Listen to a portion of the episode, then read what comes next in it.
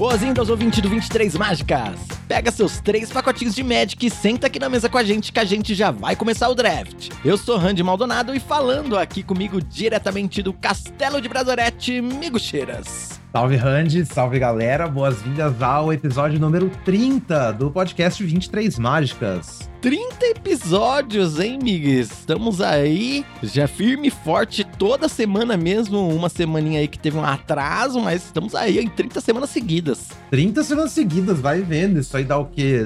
Sete, oito meses já, sei lá. Então, da hora. Pela primeira vez lembrando de numerar o episódio, mas vamos que vamos. Esperamos numerar os próximos. o tempo passa muito rápido, né? Principalmente quando a gente tá jogando draft. Não, nem me fale. O que, que foi essa primeira semana aí de Eldraine? Que loucura! Loucura. E hoje, Migs, a gente tá aqui para responder algumas dúvidas que os ouvintes mandaram aqui pra gente. A dúvida principal que mandaram pra gente é a mesma dúvida de todo formato. Achei isso muito interessante, que é como jogar com as cartas azuis.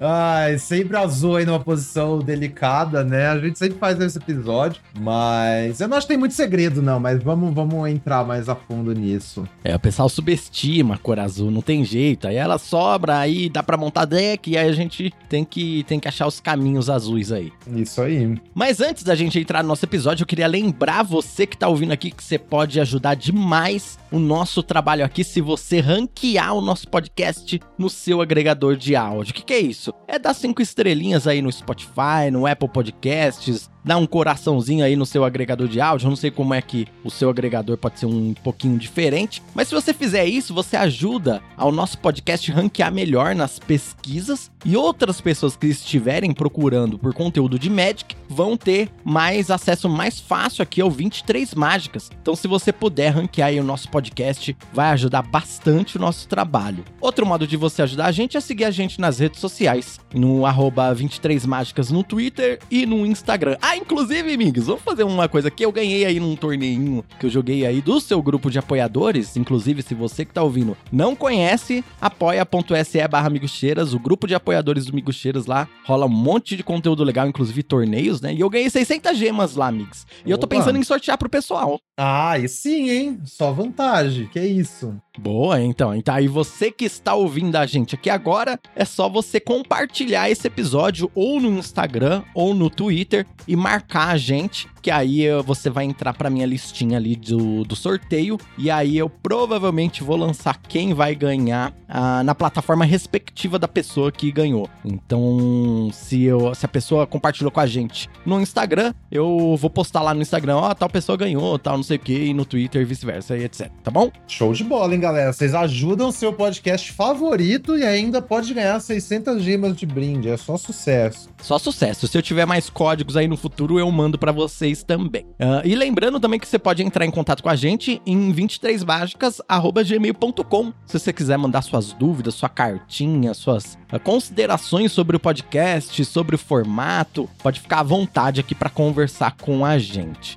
Antes da gente abrir o nosso pacotinho, eu só gostaria de deixar aqui um comentário que a gente recebeu, que é uma pergunta, na verdade, do Davidzinho, lá no Twitter, o arroba é o Davidzinho, que inclusive produziu um vídeo super legal sobre Lord Eldraine junto com o Haunter. E ele pergunta o seguinte: qual é a guilda em questão de filosofia da cabeça e do coração de vocês? Por exemplo, eu, logicamente pensando, sou muito Celestia, mas eu amo muito mais Dimir. E aí, amigas, qual que é a sua Dilga, eh, a sua guilda mais lógica pro seu estilo de, de vida, mas qual é a sua que mora no seu coração? Ah, não, quando eu era mais jovem eu me considerava Gru, hoje em dia eu me considero Rakdos. É, eu já pensei bastante sobre isso, eu já troquei ideia com a galera bastante sobre isso. Eu meio que desencanei desse negócio de ficar botando a galera em guilda no fim das contas, não é muito sadio. Mas falar de mim mesmo eu posso, né? Então eu diria que é isso. Hoje em dia eu me vejo mais como Rakdos. Assim. Pô, na vida eu sou Azorius, viu, Mix? Eu sou mó certinho. Pode crer, da hora. Mas no jogo eu sou Dimir, eu sou sádico. Aham, justo.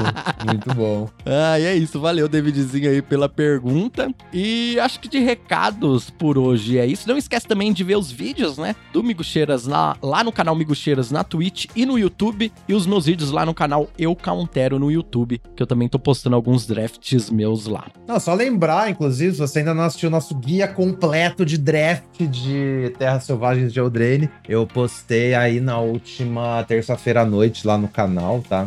Que alguém ainda não conferiu, então olhem lá, lá no YouTube. Aquele PowerPoint que eu faço toda edição. Muito bem lembrado, Migs. Seu guia completo de Eldraine está lá no YouTube. Vou deixar o link aqui na descrição do episódio também. Você que está ouvindo aqui, se você ainda não assistiu, vai assistir, porque tem muita dica valiosa nesse vídeo. Algumas a gente vai até conversar um pouquinho aqui, talvez aprofundar o papo aqui, né? Mas vale a pena você já estar tá ligado nesse guia completo. Então, bora lá, pacote. Cadê aquele barulhinho de, de, de plástico abrindo? Vamos lá. Aquele gatilho, alerta de gatilho, galera.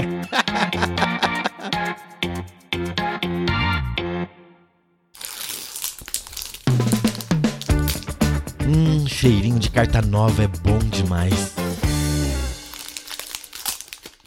Migs, então abrimos aqui um pacotinho de Terras Selvagens de Eldraine. E nossa primeira carta aqui, Bestial Bloodline. Uh, será que já tem em português? Deixa eu dar uma olhada aqui. O Skyfall não tinha ainda, pelo menos. Não tem ainda, gente. Então ainda não vai ter em português, tá? Então, Bestial Bloodline, 1 um e verde. Encantar a criatura. A criatura ganha mais 2, mais 2. Paga 4 e verde. Retorna esse encantamento pra, do seu cemitério pra sua mão. A gente já falou disso num outro pacotinho. Uhum. É. Só um, um adendo. Hoje eu tava fazendo o Giro My Angels, né? Revisando o draft lá na nossa liga. E acho que teve mais de uma pessoa que tinha aquela, aquela aura. Aquela aura não, aquele encantamento preto, sabe a arena ferexiana do rato? Que a cena é o ratão dando a flauta lá pro Totentans, né? Que é, uma, é um encantamento que toda manutenção, enquanto você tiver uma criatura encantada, se compra uma carta a mais, perde um de vida. E acho que tinha mais de uma pessoa que tinha esse encantamento no deck e tava usando a Bestial Bloodline, sabe? Como uma forma de um encantamento meio que permanente, que você pode ficar devolvendo e tal pra mão. Então. Faz sentido. Eu acho que eu consigo ver um mundo que você tem uma outra carta de sinergia, ou aquele 3-2-3 que quando você faz aura, compra carta também. Eu vejo hum, algum ah, mundo que você tem. Que você tem alguma peça de sinergia que você quer a Bestial Bloodline no deck. Mas assim, a gente já falou, não é nada demais. Beleza, legal essas considerações. Qual que é a próxima carta? Próxima carta Sky Beast Tracker. 3 verde, 2, 4 alcance. Toda vez que você faz uma mágica com MV 5 ou mais, você cria uma comida. Já falamos dela também, né? Uhum, carta nada, ok, nada demais. Nada demais. Eu já peguei pro sideboard, nunca botei no main deck até hoje. Essa eu não lembro se a gente falou, ó. Fel Horseman, 3 e preta, uh, uma criatura 3 3 que quando morre, você coloca ela no fundo do grimório do seu dono, e tem uma aventura, que é 1 e preta, e retorna a criatura, um feitiço, na verdade, né, que retorna uma criatura de um cemitério para sua mão. É, eu acho que pode ser ok, sabe? Meio que filler, filler plus, nos decks pretos que tem umas criaturas de, de alto impacto pra você trazer de volta. Eu tava. É, eu acho que é bem isso mesmo. É, eu tava jogando agora há pouco, antes de começar a live, e eu, meu deck tinha Trigêmeos e o Rei Rato, sabe? Tipo, coisas de muito impacto que seu oponente tem que remover, e aí, beleza. Aí eu tinha isso aí pra trazer de volta. Mas eu não acho também que, assim, nada demais esse Refill Horseman, eu não priorizo, é só usável. Tipo, se, se tiver faltando carta e você tiver um glutão no deck, você até usa, né? Mas se você Sim. puder uma coisa melhor, você pega coisa melhor. Sim, como essa outra carta, por exemplo, que é a maçã do, do horror, em color preta, instantânea, tem barganha, ainda menos 3, menos 3 pra uma criatura até o final do turno, só que se isso for barganhada, ela ganha menos 5, menos 5 até o final do turno. Essa Insana. carta é sensacional. Essa carta é sensacional. Melhor preta, comum preta? Melhor comum preta, tranquilamente. Eu acho que numericamente, Hopeless Nightmare deve ter uma taxa de vitória maior, mas eu nunca pegaria acima de, de maçã do horror, é muito forte. Próxima carta aqui, uma carta que a gente vê em quase toda edição, né? Sim. Kindled Heroism, um vermelho, e a criatura ganha mais um, mais zero iniciativa. E você dá evidência 1. Essa carta nunca joga, né? Não, talvez uma mirror de agro, sabe? Uhum. Uma mirror que você espera que vai ter bastante bloqueio. E aí você traz porque ganha um combate por um mana, mas não, não é main deck, nunca. Próxima, Crystal Grotto, terreno. Quando entra da evidência 1, vira, adiciona incolor. Paga 1, vira, adicione um mana de qualquer cor. Eu acho que daria pra fazer um episódio inteiro sobre bases de mana de Eldraine, viu, Mix? Pensando agora. Porque tem bastante coisa para falar, né? Tipo, não, essa carta não é um P1 P1 e não é em todo deck que você vai usar, mas é possível você acabar usando ela, né? Sim, sim. Eu acho que é melhor, tipo, você pegar uma Crystal Grotto durante o draft, quando não for te custar muito, terminar com ela e usar ou não, do que você não ter acesso a ela, sabe? Você tem, às vezes, uma aventura off-color ali, isso aí te ajuda, né, tal. Sim, tanto pra você splashar aventuras, quanto para você simplesmente usar um deck de duas cores para dar uma evidência num terreno, sabe? Uhum. Mas aí eu acho que a questão é, botar um terreno incolor vai te machucar mais que vai ajudar? Às vezes a galera usa Crystal Grotto um pouco demais, assim. Seu deck é agro, tem um monte de drop 1, não dá para usar Crystal Grotto, né? É, tipo isso. É, eu tô botando um Boros base de mana 9 e 8. Eu vou tirar uma montanha para botar uma Cristal Grotto, ficar 8, 8 e uma grota é meio ruim, sabe? Vou ficar bem inconsistente, assim. Então, mas aí na hora que você tem duas Evolving Wilds, botar uma grota é de graça, basicamente. E agora a próxima carta aqui, ó, é a melhor comum azul. Out 1, azul azul, bargain, é, custa um a menos pra conjurar se você for um incolor a menos, né? Se você barganhar essa mágica e countera a mágica Al. É, é um counter. E tá escrito a palavra mágica barganha, que faz uhum. sacrificar o seu Hatching Plains, etc, etc. Eu acho que a fita é exatamente essa. Essa carta é boa com principalmente com Hatching Plains, né? E com aqueles encantamentinhos também que dá evidência quando, quando vai pro cemitério, uhum. o branco e o preto. Mas, pô, você sacrificar Hatching Plains, comprar três e counterar qualquer coisa, direto você vira o jogo, sabe? É que você tem que juntar todas essas peças, né? Sim, sim. É uma carta de, de sinergia. Ela por si só, sem, sem nunca barganhar, ou você não tem as coisas que você quer barganhar, nada demais, sabe? Próxima, Titanic Growth, em color verde, instantânea, criatura alvo ganha mais 4, mais 4 até o final do turno. Porque essa carta, ela é jogável quando você tem aquele famoso combinho Tipo, golpe, golpe duplo, duplo, Titanic Growth, é. Ou, ou, aquele, o combo com a outra mágica que dá golpe duplo, uhum. ou com uhum. algumas criaturas que podem ter golpe duplo, né? Tanto é. Killian, aquele goblinzinho red cap lá, sabe? Que, Sim, que, ganha golpe duplo. E o, o, o, bicho, o, o Joezinho das tortas lá.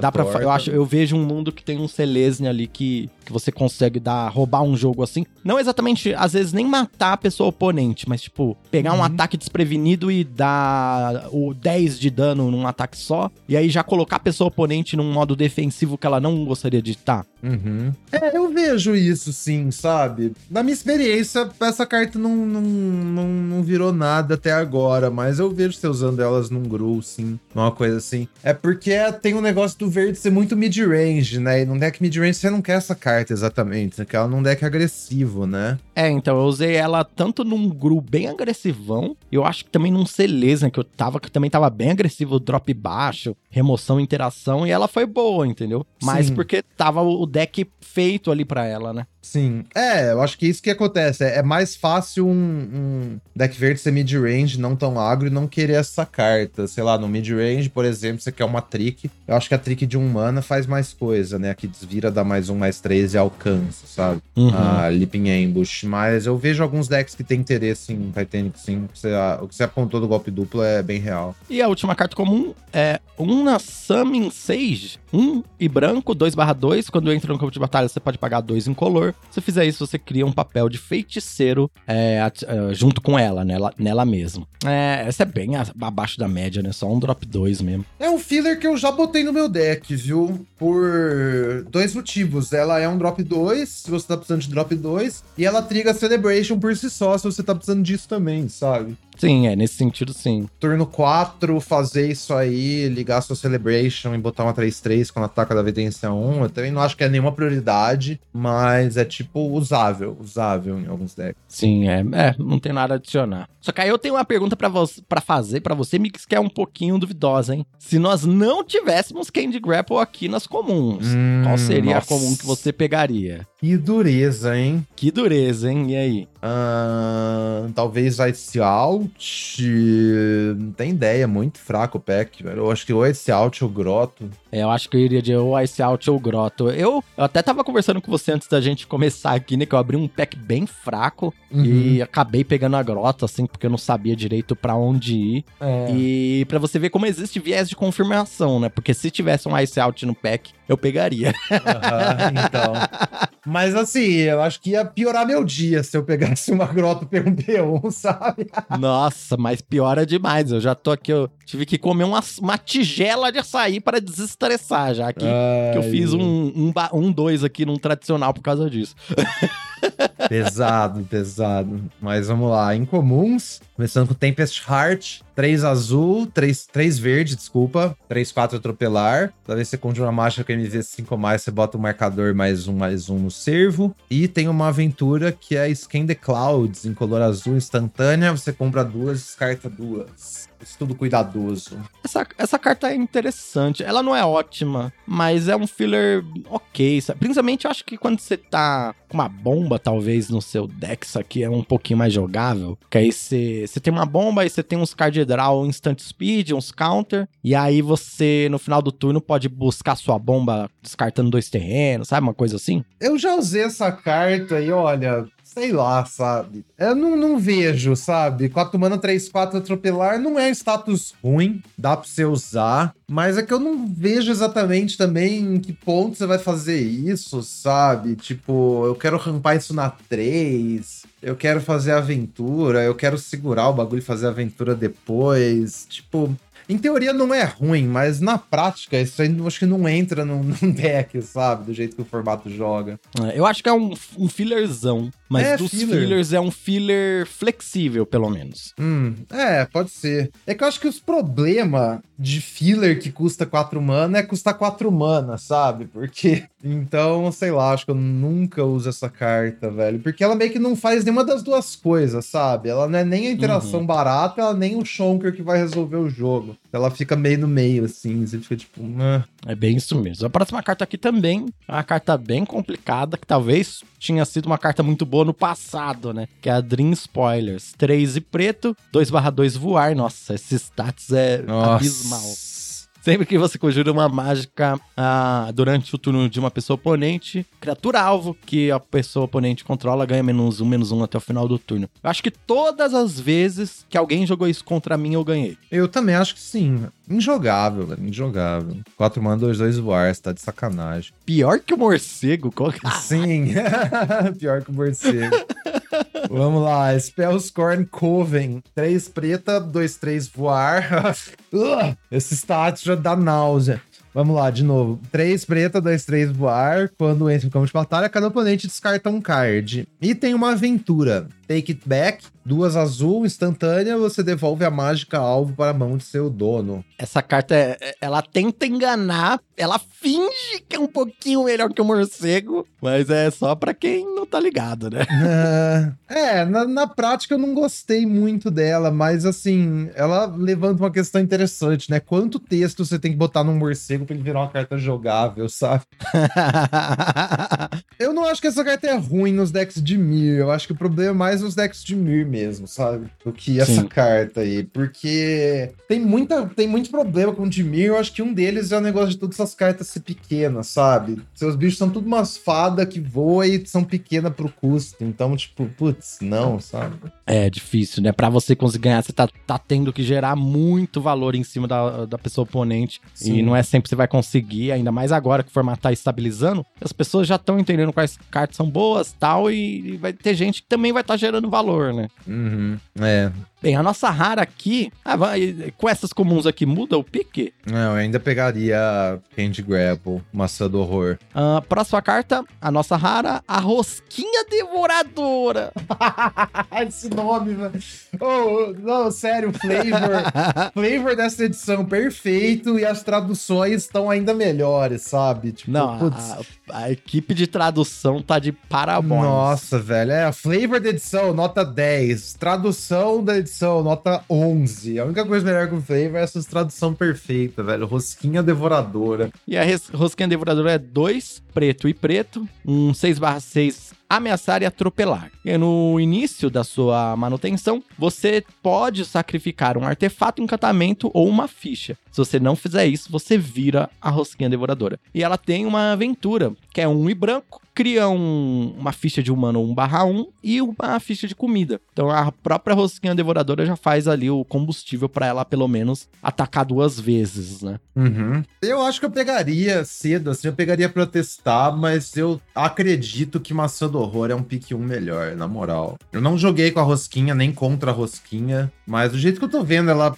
lendo ela, não parece aquelas coisas não, na real. Eu não duvido que a Maçã do Horror seja melhor. Mas assim, a gente já morreu por dentro, né, com essa conclusão. Mas é que assim, eu acho que eu piquei a rosquinha uma vez, mas meu deck não tava para jogar para ela. Eu acho que assim, um, um bom deck Orzhov com bastante ficha, elas talvez seja boa, sabe? E, e Orzhov tem essa coisa de ter bastante ficha. É, então, é, acho que o problema passa por isso também. Ah, jogar com Orzhov, o que, que você vai fazer com ela? Você vai botar Tab e o Cavaleiro dos Pombos no seu deck, sabe? O que você tá arrumando, velho, exatamente? Eu não sei, eu tenho a impressão que ela seria melhor, tipo, num Golgari, que eu faça muita comida, e aí Sim, você splasha aventura só pra fazer dois recursos. Eu acho que Candy Grapple, quanto mais eu penso nela, mais eu acho que Maçã do Horror é melhor. É, a fita que Massa do Horror, assim, é, não tem dúvida nenhuma que ela é ótima, né? Aham, sim. Você sempre vai estar tá pegando uma carta ótima, independente do deck preto que você esteja. Isso, a, a rosquinha tem muito mais variância onde você pode terminar, né? Você pode, putz, montei o deck perfeito de rosquinha, maravilha. Só que eu acho que boa parte do tempo não, não vai acontecer da forma que você quer, sabe? Então é Uhum, muito mais sim. seguro pegar a maçã do horror. E qual é a nossa cartinha de contos encantados, hein, migas? Virtude intangível, incolor branca, encantamento, fichas de criatura que você controla, recebe mais um, mais um, e vigilância. Injogável. Injogável, né, mano? Tem, tem algum momento que você colocaria isso no seu deck, sei lá? Não. Um, o Rei Rato, qualquer coisa? Não. A minha impressão é que não, tá ligado? Não, é aquele negócio, putz, eu tenho um rei rato, sabe? Ah, em teoria meus ratos vão ficar um barra um. Mas aquele negócio, eu não preciso de mais nada pra fazer o meu rei rato ser uma carta incrível,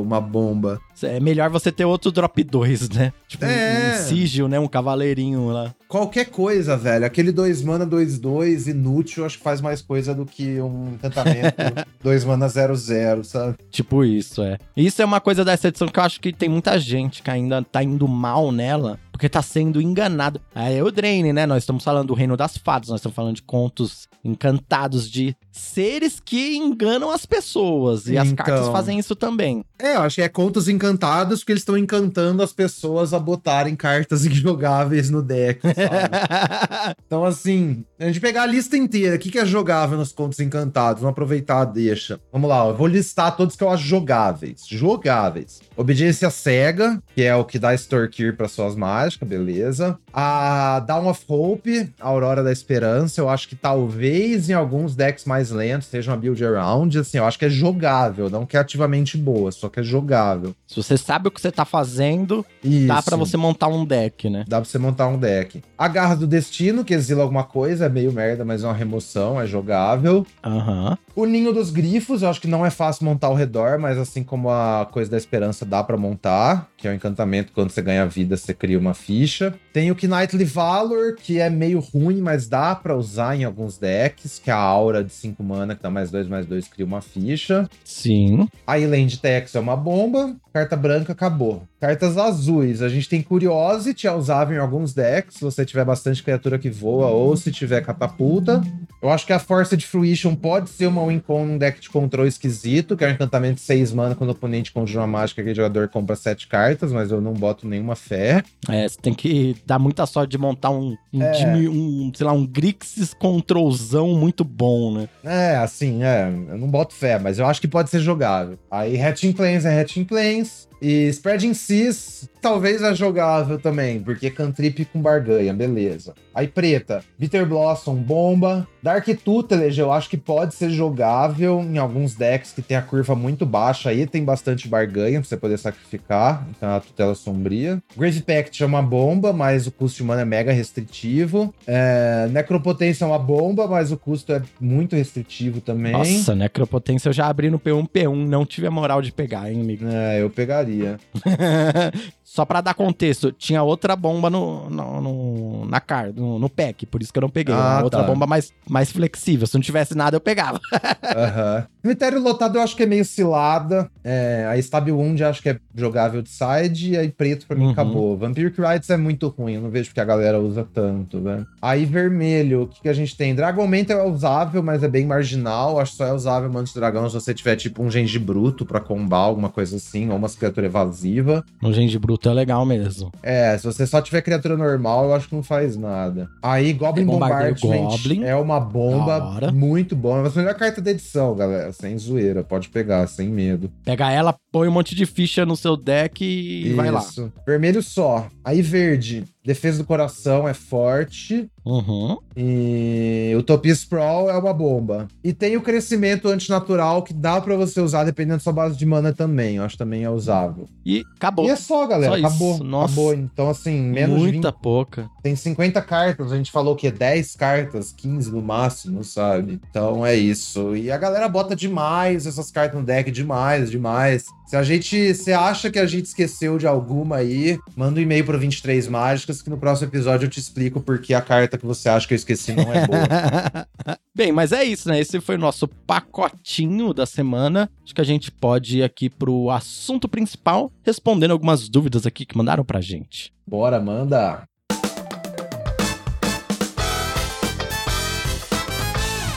Migas, estamos aqui no assunto principal e nós recebemos algumas dúvidas interessantes. Eu vou aqui já falar que três dúvidas que a gente recebeu foram iguais. Então aqui, ó. Renato Ruiz, o 2BR, e aí, tchu!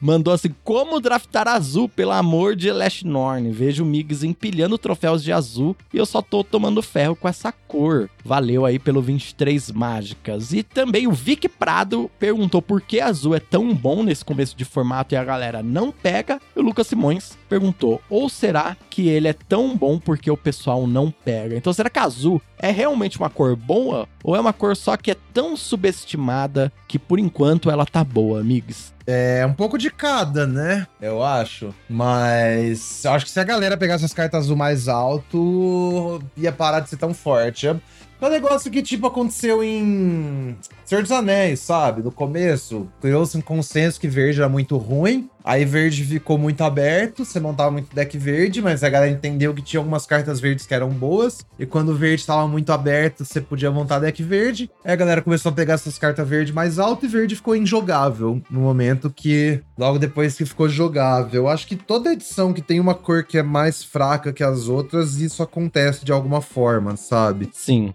Principalmente se ela é mais fraca, mas ela não é injogável, né? Isso, é. Tem alguma. Acho que não é toda edição, porque tem uns casos meio extremos, né? Tipo azul em Forgotten Realm, né? sabe? Aí o bagulho é. nunca corrige. mas mesmo assim, o da fora empilhava troféu com azul em Forgotten Realms. Então, sei lá. Sim. Mas enfim, eu acho que tem muito isso. Então, é porque o, o cerne da questão é que o draft se corrige, né? Essa é a fita. Então, se cria essa, essa câmera de eco ainda, sabe? Galera, todos os streamers falando que azul é ruim. Aí você abre o Seventeen Lands, as cartas azul estão lá mal. E a galera vai evitando azul e papapá. E fica esse reforço, assim, né? Uma pessoa falando pra outra que azul é ruim. E aí todo mundo acredita que azul é ruim. Eu acho que ainda tem outra coisa interessante, que é a dificuldade de, de grande parte das pessoas de avaliar as cartas azuis corretamente. Então, uhum. eu tava até conversando com você, às vezes a gente vê um Hatching Plans passando, sei lá, no pick 7, que é mais ou menos a alça dessa carta no momento, 5, 6 ali, eu acho. E aí a gente pensa, pô, então azul tá aberto, né? E não necessariamente, porque eu acho que tem muita gente que tá apenas avaliando errado as cartas azuis e pega uma carta azul que não é ruim, sei lá, aquela giganta lá que conta historinha, uhum. e, e, em cima de Hatching Plans, coisa que é maluquice pra gente que tá muito por dentro do formato, mas faz sentido pra uma pessoa que tá ali mais, né, num, num jogo casual, mais casual. É, é, também. Acho que também tem umas coisas que depende de onde você tá jogando também, né? Eu vejo a MD3 sendo bem diferente da MD1 nesse sentido, talvez, velho. Porque Sim. Se pá no MD1, tipo assim, vermelho não é pegado com quanto devia, sabe? Pelo menos eu, uhum. eu vi nos últimos dias, você vê que vermelho tá subindo, subindo, subindo na melhor de um, sabe? Mas Sim. nos primeiros dias a galera tá tentando pegar Trojan e Xarei, sabe? Tentando montar Simic e Azorius na sua fila melhor de um, não tem por que você não jogar de, de Boros e Rakdos toda vez, sabe? E é, aí, lógico, é. E aí não tem motivo pra pegar azul. Então eu acho que a azul é a melhor de três, por exemplo, que todo mundo drafta mais adequadamente, sabe? Você não consegue forçar Boros e Golgari todo o draft, que eu acho que azul fica muito mais atraente. Primeiro, acho que tem isso, né? Até uma questão que eu pontei lá no guia, que o, o metagame reduz muito na MD1, tem essa fita, por causa de N fatores. Aí tem o embaralhador, tem o, o incentivo pra você pegar a carta agressiva, pra você jogar mais rápido, sabe? Você quer ter um deck proativo, porque você não vai jogar melhor de três jogos, etc, etc. Então, acho que tudo isso colabora também pra azul ser empurrado para fora e pra fora do formato, sabe? Sim, é, mas aqui, ó, dando uma olhadinha nas cartas azuis comuns. Ó, Ice Out tem a alça de 6.73, uma alça bem, bem grande, ok até pra carta, né? E o Alquimista, que também é uma carta interessante, 6.91. O Agambiar de Johan, 6.58. E aí quando a gente vai pras incomuns... Nossa, muito baixas as cartas são pego, né? São muito baixas, muito. Hatching Plains, 5.12. Então, assim, realmente é, ela roleta bem mais, né? Azul roleta bem mais do que as outras uhum. cartas.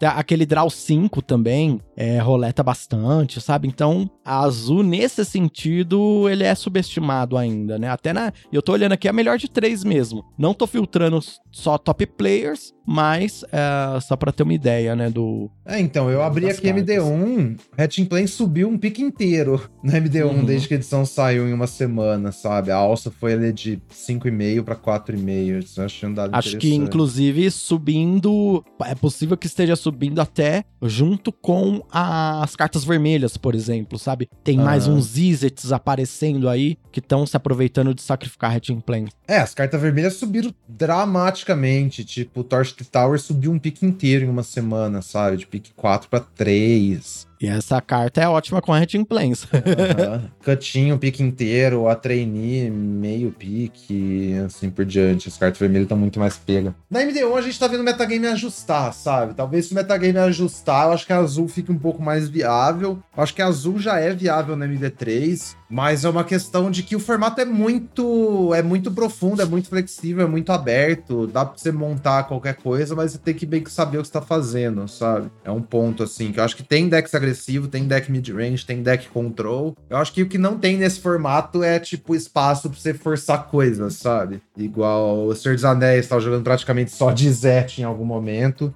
Eu não acho que dá pra você enviesar tão forte aqui, assim, porque os decks ruins são muito piores que os decks bons, sabe? Nesse formato. Então, se você acaba entrando numa lane errada ali que você não devia, eu acho que seu deck vai piorar muito e você vai ficar muito para trás. Tem uma coisa assim rolando. Mas, Migs, então, respondendo aí a dúvida do tio BR, e o que muitas pessoas, eu tenho certeza, estão querendo saber, como é que dá para usar azul nesse formato, né? Como fazer os troféus aí com a cor azul? O que, que a gente tem que priorizar? Uhum. Como a gente tem que jogar com essa cor? É, o que eu acho que a azul te dá, duas coisas principais é um monte de cartas, né? Você tem card draw, não só Hatching Planes, mas também o 5 mana draw 3 lá. E você tem late game, você tem aquelas tem uns bichão e papapá, tem umas coisas grandes, né? O interessante é que esse late game é a interação também, né? Então, cartas importantes, acho que são tipo tanto a gigante que dá um bounce, quanto aquela fada que dá menos 4, menos 0.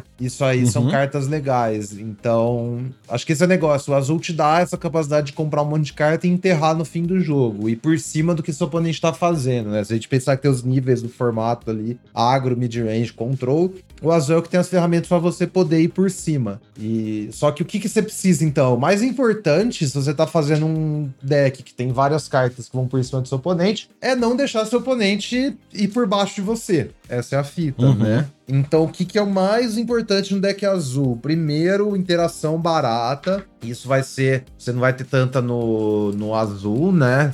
Talvez onde você precise para outra cor. Então, você pegar os Torch the Tower, você pegar as maçãs do horror, você pegar até o Ratar, que seja, alguma coisa assim porque você tem que entrar na mesa cedo você tem que ter velocidade defensiva para você não cair muito para trás, porque se você tem um late game melhor, a expectativa de ter um late game melhor, o que você tem que fazer é não cair para trás muito cedo, né? Então, uhum. a, aquele alquimista lá é super importante, o 2 mana 1 um 3, quando você faz uma marcha ganha mais 2 mais 0. Ele tem uma aventura Ele também. defende bem, né? Defende bem, e se por acaso seu oponente também tá com deck lento, você já vai pressionando cedo já, sabe? E então alquimista eu diria que é a carta mais importante dentro do azul para você sobreviver até o meio do jogo. Aí é interessante também você ter uns counters em barato, né? O counter de 2 mana é uma jogada super válida no azul para você anular ali o turno 2. E, e aí você quer ter interação barata, que é nisso que entra só outra cor, né? Acho que até por isso que o, o vermelho é a cor que pareia melhor com o azul, porque tem Torch the Tower, que é a carta-chave para esse deck, porque tanto remove alguma coisa barato quanto liga o seu Hatching Plains, né? Uhum. E, mas é isso, o importante é isso. E aí, às vezes, Simic, por exemplo, você não tem essas interação barata necessariamente, mas você tem ramp. E então meu plano é outro. rampar para ganhar vida com glutão e tal. É, sim, tipo, ah, beleza, não tenho Torch the Tower para matar a sua criatura no turno 1, mas eu tenho Utopia Sprawl para passar na sua frente. Aí beleza, sabe? Então, vai na fé. Então, acho que o importante é isso, tipo, azul é um deck que você vai ganhar o late game, você tem essa remessa para ganhar o late game, mas o importante é garantir que você não vai morrer cedo, você quer velocidade defensiva, é a coisa mais importante no deck azul. Sim, concordo. E durante a navegação do draft, uh, você, o que, que você diria? Vamos,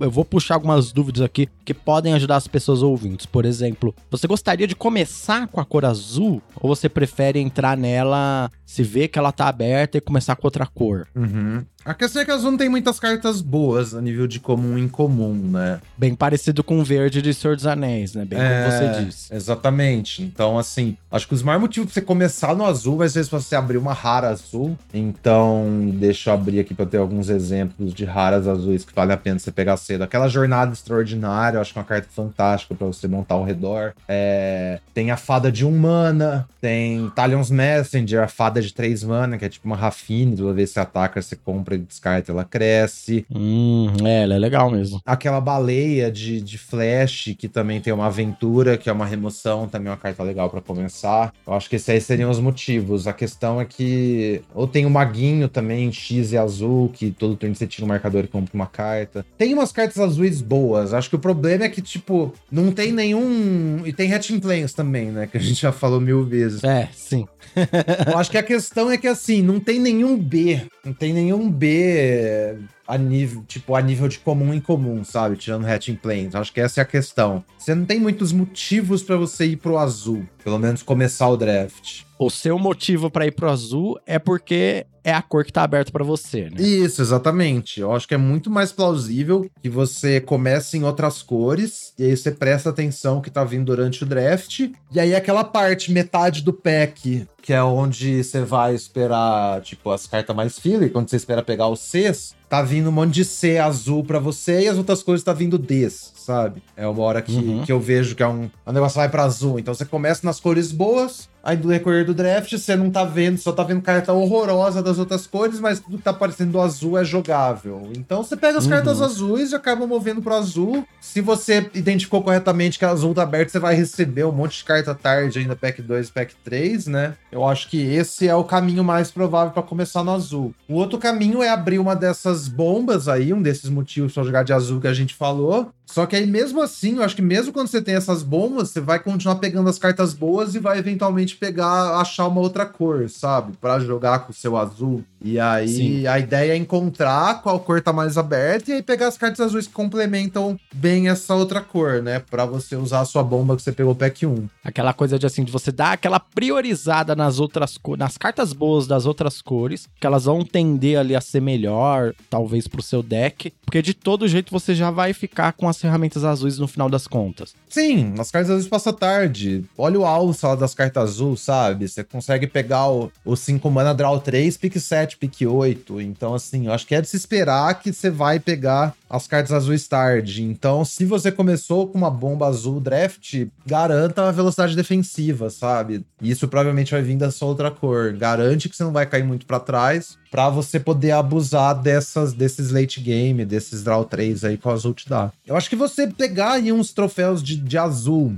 e ver o que a galera tá fazendo é uma é uma ideia também, sabe? Porque ah, às vezes boa. não é tão direto assim, mas depois olha lá no meu Twitter, eu postei, eu posto todos os meus troféus lá. É, vê, ou nos grupos aí que você faz parte. E aí, galera, quem que, quem que fez troféu com azul e tal, vocês têm uns backlog aí pra compartilhar e ver como é que são as escolhas e tal. Ou até lá no Seventeen Lands, né, na, na página de troféus recentes. Uhum. Dá uma olhada pra você ter uma, umas ideias, assim. Mas eu acho que não tem muito segredo fora esse, sabe? O segredo é não morra cedo, que eventualmente suas cartas resolvem tudo para você. Boa, boa dica. Boa dica essa de dar uma olhada nos troféus ali do Seventh Lands, das outras pessoas, porque isso vai ajudar você a ter uma ideia ali dos decks que podem jogar bem, né? E quais cartas você quer priorizar e tal. Dá uma olhadinha, ver se você consegue uns logs ali do Seventeen Lands para acompanhar o draft pick a pick de uma pessoa uhum. que fez um, um troféu legal e tal. Então acho que isso vale a pena. Sim. Bem, então de azul a gente finalizou aqui, Migs, mas nós temos outra dúvida que a gente recebeu aqui do Messa, que também faz parte lá do seu grupo de apoiadores, camarada lá que joga às vezes uh, com a gente nos torneios e tal. E ele mandou o seguinte: E aí, Randy Migs, tô achando o formato bem rápido e com muito valor. A minha dúvida é sobre remoções. Tem uma quantidade média de remoção ideal a serem usadas dependendo do tipo do deck? Agro, mid ou control? Aí ele manda, agradeço o Migs e você por ensinar a draftar as cartinhas. Sempre também com muito respeito, empatia, empatia sobre diversidade. Valeu, pessoal. Valeu, Messa, pela sua dúvida. E aí, Migs, remoções. Acho que a gente não precisa entrar aqui no âmbito de teoria da remoção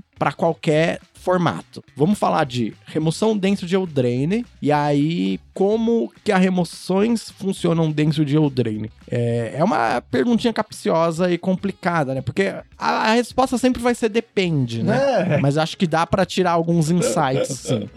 Não, eu acho que a...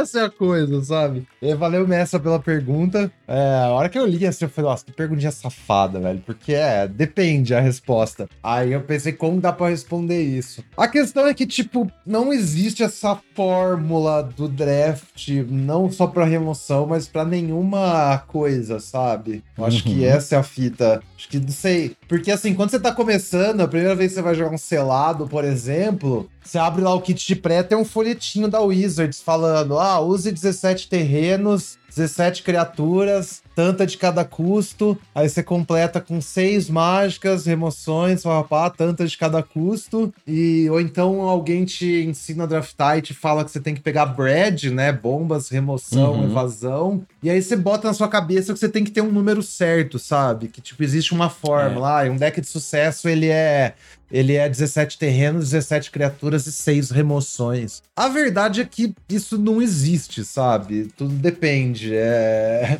Isso é muito prejudicial, porque aí a gente tá falando sobre uma palavra muito complicada, que é cultura, né, amigo? Se você uhum. imprime nas pessoas uma cultura de que tem que ter ah, 16 criaturas e não sei, sei lá, sete mágicas, sei lá. E a, essa cultura ela impregna e mudar a cultura é muito difícil. Então Sim. tem que tomar cuidado com esse primeiro pensamento para não ficar enviesado pro resto da sua experiência do draft, né? Não, exatamente. É, é, podia dar uma resposta preguiçosa que, ah, no deck agro você quer quatro remoções, no deck mid oito, mas não é assim que funciona, sabe? É, eu acho que o mais importante é pensar por que você quer remoções no seu deck. O que, que remoções fazem uhum. no seu deck, para que, que você quer uma remoção durante a partida e qual que é o seu plano de jogo usando remoções. Porque não adianta nada também você ter as remoções e usar incorretamente, né? Sim. Então, se você tá jogando ali com, sei lá, um deck agro e você tem algumas remoções, por que, que você quer uma remoção no seu deck agro? Você quer tirar bloqueadores da frente, uhum. principalmente bloqueadores que vão parar seus ataques. Que você vai trocar,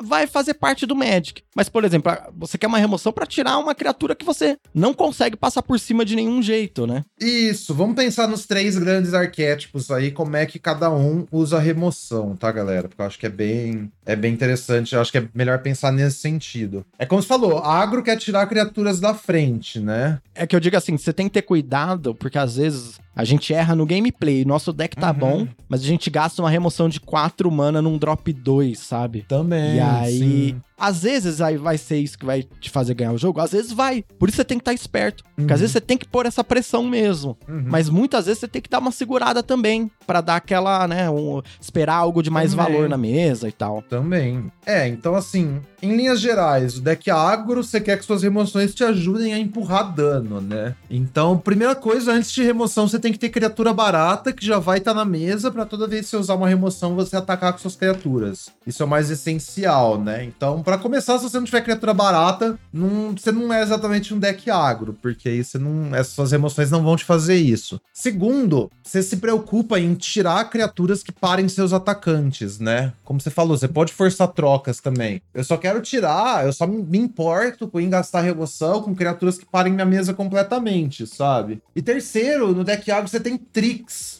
então você tem tricks de combate que podem ser uma pseudo remoção se você já tem a mesa para você, sabe? Se você é o beatdown e você tem a mesa, inclusive geralmente vai ser mais barato você usar uma trick do que você usar uma remoção, saca? A desvantagem Sim, é que, tipo, é, a trick é, é, estacional, porque seu oponente tem que entrar naquele combate. Mas a trick é até mais, mais fácil de você usar se você já tá na frente na mesa, né? É, logicamente no draft, a trick ela vai custar menos mana do que uma remoção incondicional, né? Sim. Tem trick, muita trick boa de uma mana uhum. e, sei lá, só Candy Grapple, que é uma ótima remoção de duas mana, incomum, sabe? E aí essa questão de tirar os bloqueadores é muito importante também, galera, porque o que eu vejo direto é a galera botando deck agro e botando aquela Kellan's Light Blades lá, ou qualquer carta similar. A Light Blades, ela é, é dois mana, dá 3 de dano numa criatura atacante ou bloqueadora, e tem barganha e dá 5 se você barganhou. Essa carta, ela é uma carta carta defensiva, de control, de Isso. outro estilo de deck, né? Tanto essa carta, a gente tem também aquelas cartas que destrói criatura virada, sabe? Isso aí não é uma carta que você quer no seu deck agro, galera. Pelo amor de Deus, PF, para de botar essas cartas em deck agressivo. Porque, como eu falei, você quer, que sua você quer que sua remoção te ajude a empurrar dano. Se eu tô atacando com criaturas eu vou esperar você bloquear para usar o Kellan Lightblade na sua criatura, ela não empurrou dano. Minha criatura foi bloqueada de todo jeito, saca?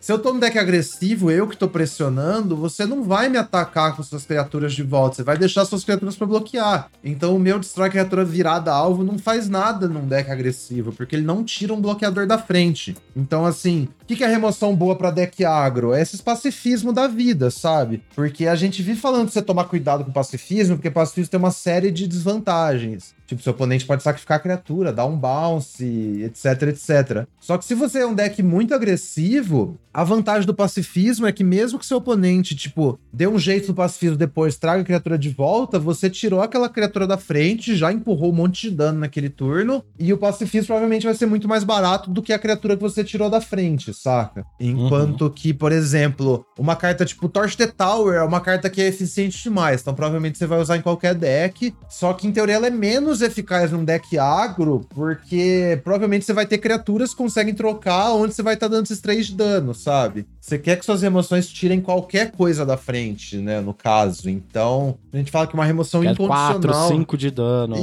Isso, né? uma remoção incondicional, uma remoção que mata mais coisa, é melhor num deck mais agressivo, sabe? Então é isso, você quer usar essas remoções com um propósito. Pensa assim, qual que é o propósito do meu deck? Como que essa remoção que eu tô pensando em pegar me ajuda a alcançar esse propósito, saca? Então por isso que você não devia botar Expel ou Light Blades no seu deck agro. Aí, a gente tá falando de control, o negócio flipa completamente. Para que, que você quer remoção no seu deck control? Para não morrer cedo. Uhum. Saca? Então, Torch the Tower é a melhor remoção para control, por quê? Porque custa um mana só. Custa um mana só, eu tô na draw, eu passo com mana, faço Torch the Tower, tipo, no seu drop 2, eu começo meu turno 2 com a mesa limpa, sabe? Aí eu posso segurar um counter, uhum. eu sei que nada vai me causar dano. Eu sei que eu vou interagir com tudo que você jogar pro resto do jogo e não vai ter aquele bicho barato que entrou debaixo do meu counter me, me mastigando meu fígado, porque eu tenho interação barata. Pacifismo é o contrário, são pior no deck control. Por quê? Porque você tá dando tempo pro seu oponente achar alguma coisa que tire a criatura do pacifismo e traga o bicho de volta. Um bounce, por exemplo, uma celebrante e tal. Essas,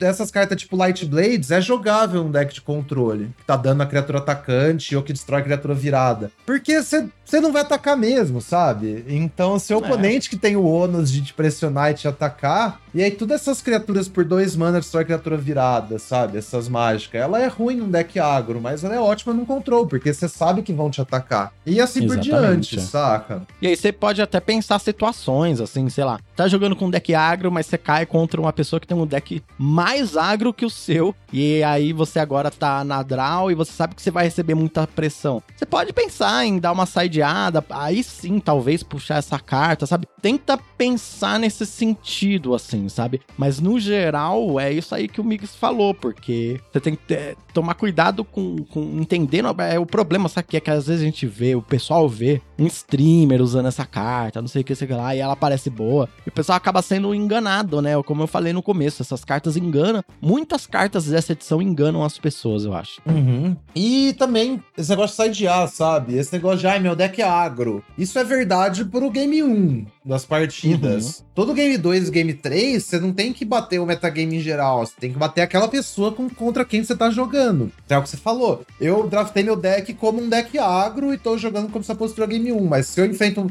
se eu tô de Boros e enfrento alguém que tá de Rakdos, provavelmente esse Rakdos vai ser mais agressivo que meu Boros. Então eu tenho que trazer essas ferramentas, eu tenho que saber me adaptar, porque nessa match a minha postura vai ser o controle, não o, agressor, né? Ah, o famoso artigo Quem é o Beatdown volta novamente. Tudo sempre volta pra esse artigo, exatamente. Parece até os nossos problemas sociais. Ora, ora, você não é o capitalismo novamente. É, então. ai, ai, ai. Mas é, é total isso, sabe? Qual o número. E a gente não falou de mid-range. A questão do mid-range é que depende também, né? É, o mid basicamente é o mais flexível no sentido de você vai se adaptar ali pra situação que você uhum. tá, né? Sim, você tem que se adaptar. Aí, tipo, eu acho que a, a tendência é tentar jogar os seus mid-range da forma mais proativa, né? Pelo menos no game 1, até você pelo menos identificar o que seu oponente tá fazendo, sabe? Você adapta ali na hora e reage a isso. Eu acho que até a forma como você vai sidear no seu mid-range depende muito do que você tá enfrentando. Você vai querer mais remoção, ou mais trick, ou uma combinação dos dois, uma coisa assim. Exatamente. Pô, muito legal, amigos. Acho tinha uma aula aí sobre remoções. Espero que tenha sido respondida. Espero que não tenha ficado mais nenhuma dúvida. Se ficou dúvida, pessoal, manda pra gente. Não tenha medo de perguntar. Pô, entendi o que vocês quiseram dizer, mas aí, ouvindo vocês, me vê, me surgiu uma outra dúvida. Manda, não tem problema não, a gente responde aqui. É isso aí, tamo aí, galera. Mas fora isso, amigos, eu acho que é isso que a gente tinha para falar hoje, né? Responder essas dúvidas, dar algumas dicas. Lembrar você ouvinte para assistir o guia completo de Eldraine lá no canal do Mixeiras. just Lá tem bastante coisa interessante também para você complementar com esse episódio aqui, né, Mix? É, isso aí, pô. Eu não, eu não vou me cansar de elogiar essa edição, na moral. Eu tô me divertindo muito mesmo. Acho que Spa.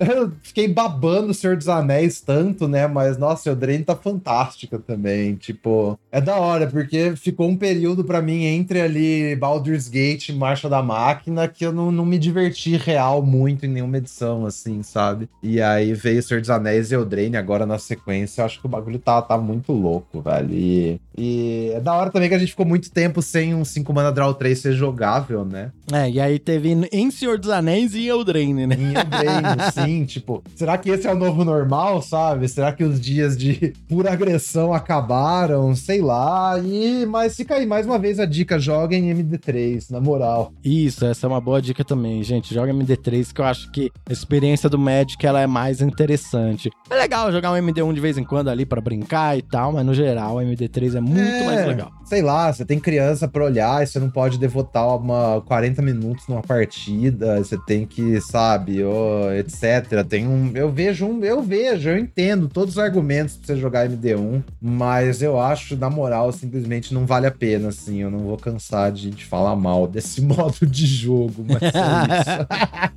Então acho que por hoje é só. Obrigado aí por mais esse dia de 23 mágicas. É nós, valeu Randy, valeu galera que acompanha e a gente se, se vê ou se ouve na próxima semana com o próximo episódio do 23 Mágicas. Valeu pessoal, olha, não vão cair no caldeirão da bruxa aí durante essa semana, hein? é, a bruxa tá sorta!